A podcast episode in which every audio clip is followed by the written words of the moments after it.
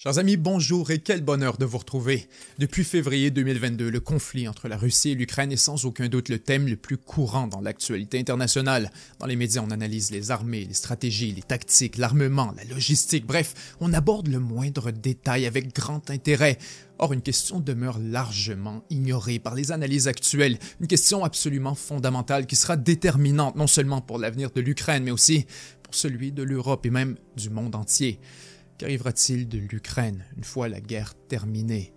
Car évidemment, jusqu'ici les alliés de l'Ukraine allongent leurs cartes de crédit sans trop poser de questions afin de permettre à Kiev de continuer à fonctionner le temps de la guerre. Or, bien sûr, lorsqu'il est question de géopolitique et de finances internationales, Rien n'est gratuit.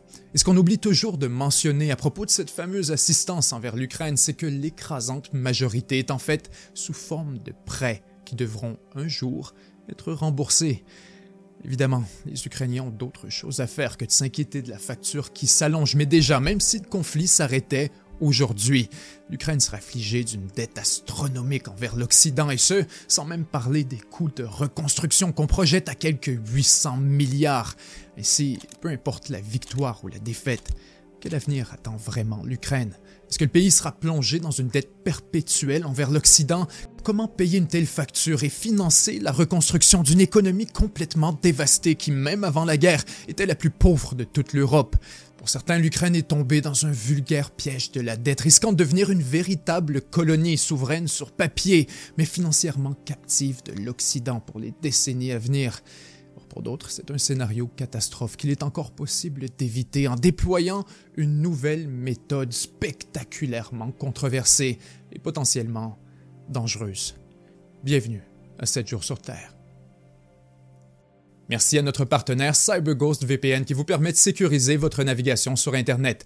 Dans les cafés, les gares, les aéroports, des réseaux publics sont mis à votre disposition. Ces réseaux ne sont pas sécurisés. Il vous faut un VPN pour protéger vos informations personnelles et cacher votre adresse IP. CyberGhost VPN est très facile d'utilisation. Il se démarque des autres VPN grâce à sa politique de transparence. Avec eux, vos données ne sont ni collectées ni partagées. Votre confidentialité est assurée car vos données sont cryptées. Elles sont illisibles par CyberGhost VPN eux-mêmes. CyberGhost est le leader mondial dans l'industrie de la sécurité et de la confidentialité, avec plus de 38 millions d'utilisateurs et 5 étoiles sur Trustpilot. Ils sont chaudement recommandés par Clubic, Presse Citron et Journal du Geek. Vous pouvez protéger jusqu'à 7 appareils iOS, Windows ou Android avec un seul abonnement. Vos proches et vos amis seront ravis d'en profiter avec vous, d'autant plus que CyberGhost VPN vous permet d'avoir accès à tout le contenu restreint, comme par exemple les catalogues de tous les pays de Netflix, Disney Plus et Amazon Prime. Si vous êtes intéressé, c'est le moment. CyberGhost VPN a mis en place une nouvelle offre très avantageuse, seulement 2,3€ par mois et 4 mois gratuits, avec une garantie de 45 jours satisfait ou remboursé et un support disponible disponible 24 heures sur 24 et 7 jours sur 7. Cliquez sur le lien dans la description pour bénéficier de tous ces avantages.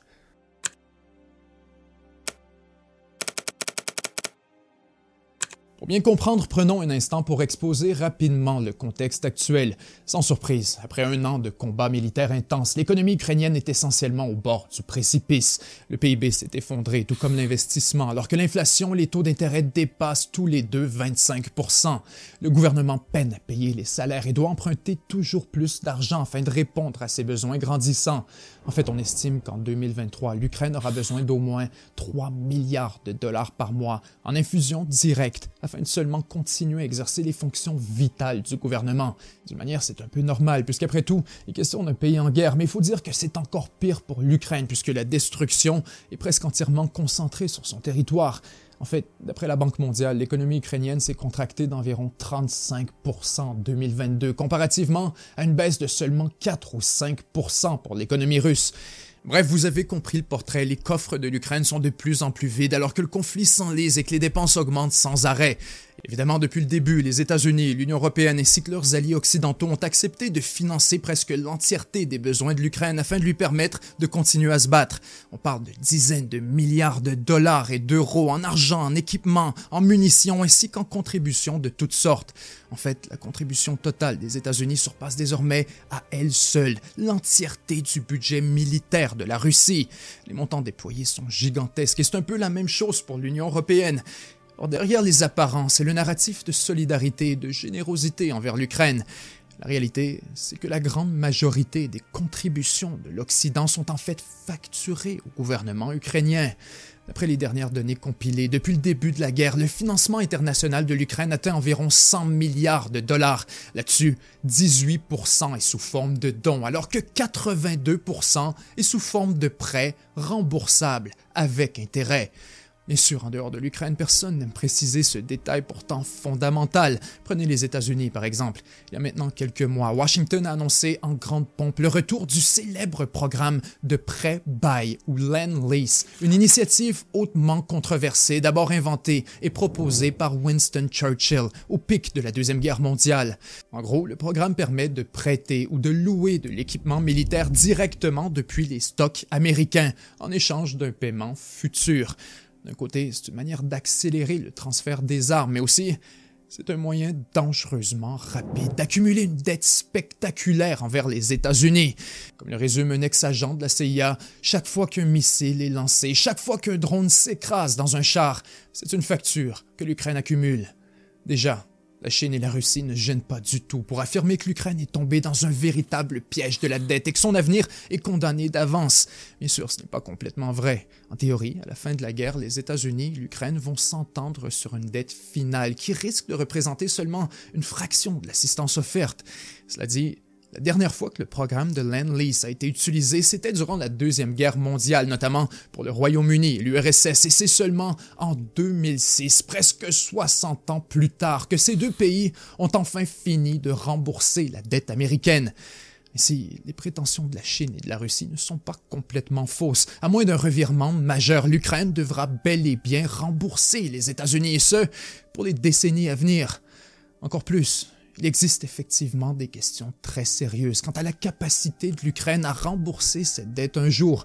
Comparativement à l'URSS ou au Royaume-Uni, l'Ukraine est le pays le plus pauvre de toute l'Europe, et ce, même en ignorant la situation actuelle.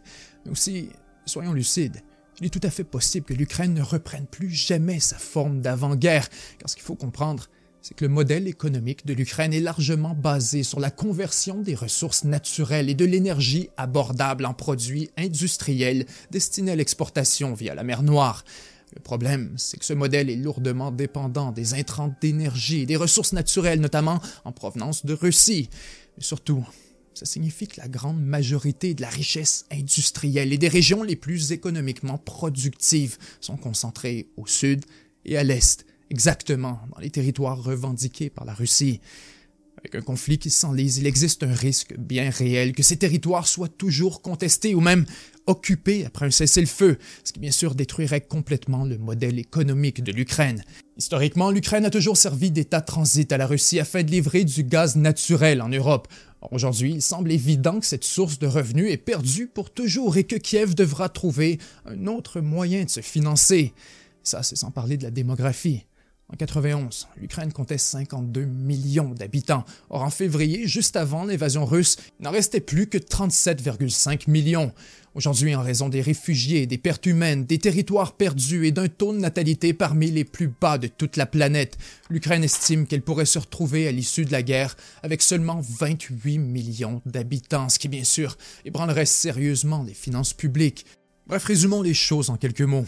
Non seulement l'Ukraine n'a presque plus d'argent, elle s'endette à une vitesse effarante, ne serait-ce que pour rester en vie, mais encore plus, on s'attend à ce qu'après la guerre, le pays rembourse une dette stratosphérique, et ce, malgré la destruction de son infrastructure, malgré la perte de territoire et de ressources hautement stratégiques, malgré une réduction massive du nombre de contribuables et surtout, malgré l'effondrement évident et prévisible de son modèle économique. Là-dessus, il faut dire qu'il existe un débat intéressant quant à la responsabilité de l'Occident pour la dette ukrainienne. Pour certains, surtout en Ukraine, la dette envers les pays occidentaux devrait être entièrement pardonnée, ou presque, puisqu'après tout, le conflit contre la Russie dépasse largement les intérêts de l'Ukraine, et on pourrait très bien argumenter que l'armée ukrainienne agit essentiellement comme une extension des intérêts occidentaux, qui lui ont fourni de l'argent et des ressources volontiers, non pas par générosité, mais bien parce que la mission correspondait à leurs propres objectifs géopolitiques et stratégiques. Alors même si on oublie complètement la question de la dette et qu'on vit dans un monde de fantaisie dans lequel tout le monde accepte de simplement passer l'éponge sans rien du tout demander en échange, il reste toujours un problème gigantesque à l'horizon. Et bien sûr, c'est la reconstruction. Parce que soyons sérieux, la dette ukrainienne est un poids chiche lorsque comparée à la facture anticipée pour la reconstruction du pays. Selon les estimations les plus récentes, on parle de 500 à 800 milliards de dollars. Et ça, c'est si la guerre s'arrête immédiatement, que l'inflation se stabilise et que les sommes sont dépensées sans aucune forme de corruption, de gaspillage. Si Comment faire pour assumer la facture gigantesque sans ruiner l'Ukraine pour les décennies à venir, avec un budget de seulement 40 milliards avant la guerre, soit l'équivalent de l'État du Maryland aux États-Unis? Il n'y a pas 150 solutions. L'Ukraine n'a pas le choix de s'endetter massivement pour payer. Maintenant, qui va prêter l'argent et surtout, à quel prix? Car bien sûr, on peut suggérer que l'Occident a poussé l'Ukraine vers le conflit ou encore que des acteurs comme les États-Unis en ont tiré avantage. Mais une fois la guerre terminée, plus personne n'aura envie de faire de cadeaux à l'Ukraine. Déjà au milieu du conflit, plusieurs pays sont réticents à faire don de leurs ressources, donc imaginez un peu s'il n'existe plus de menaces militaires.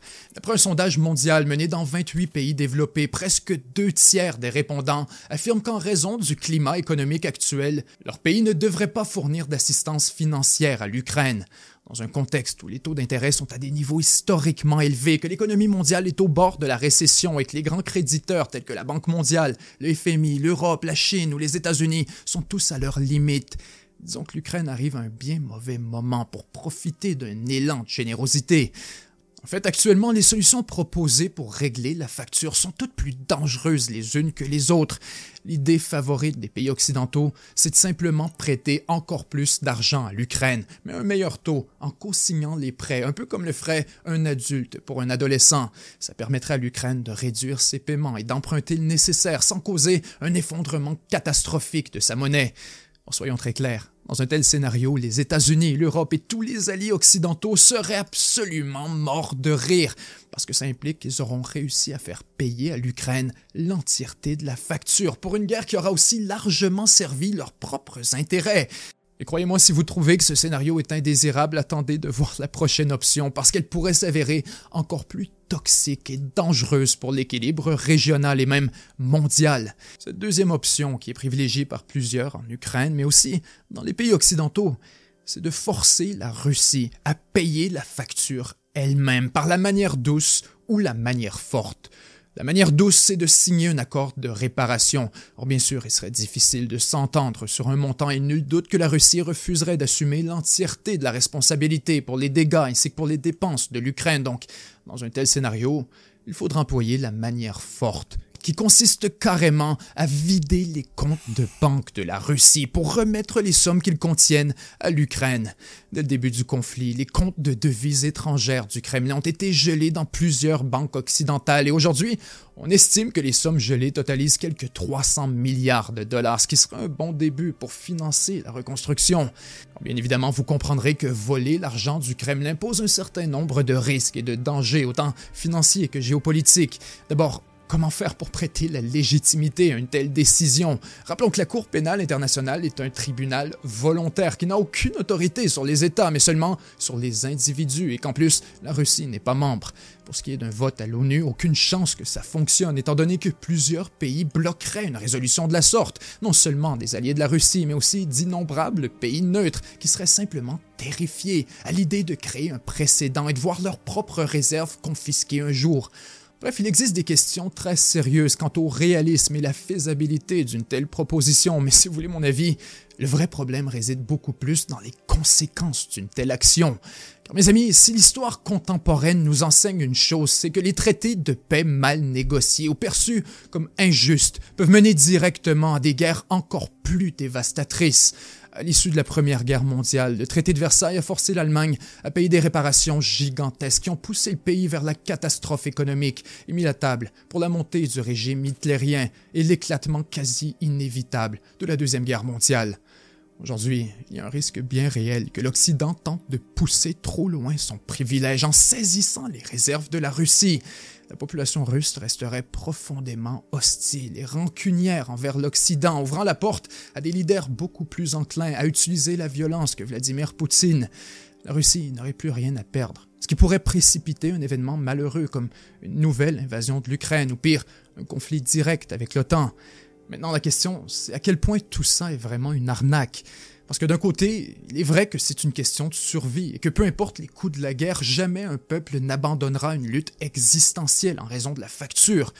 d'un autre côté, il faut aussi reconnaître qu'il y a quelque chose d'hypocrite à prétendre que la lutte contre la Russie est actuellement strictement un combat de l'Ukraine et que l'Occident n'a aucune responsabilité dans les circonstances qui contribuent à créer et à perpétuer le conflit. En fait, avec un peu de recul, on constate que dans le contexte actuel, les grands gagnants sont sans équivoque les États-Unis. D'abord, victoire ou défaite, ils sont presque garantis d'être remboursés avec intérêt, et ce, jusqu'au dernier dollar. Mais encore plus, les États-Unis se bidonnent devant le portrait actuel. Ils infligent des pertes considérables à la Russie, autant humaines que matérielles, sans tirer un seul coup de feu. Ils peuvent tester des armes en situation de combat, isoler Moscou du marché européen, vendre eux-mêmes du gaz naturel à grand prix et causer un exode industriel vers les États-Unis. Le modèle allemand et même plus largement le modèle européen est exposé au grand jour comme étant grossièrement inadéquat et dangereusement vulnérable, permettant à Washington de retrouver sa place en tant que quart arrière de la défense européenne et d'organiser une nouvelle expansion de l'OTAN. Chers amis, en termes géopolitiques, les Américains ont frappé un véritable coup de circuit et personne n'en ressort plus avantagé. Maintenant, pour ce qui est de l'Ukraine, Difficile de faire des prédictions quant à son avenir. Tout ce que je peux faire, c'est donner mon avis quant au scénario le plus réaliste. À mon avis, l'écrasante majorité de la dette ukrainienne et de la facture de reconstruction devra être remboursée non pas par la Russie, mais par l'Ukraine elle-même. Le pays n'aura pas les moyens, mais ce n'est pas vraiment ce qui compte, car depuis le début, l'Ukraine est traitée comme une question stratégique, et ça continuera d'être le cas.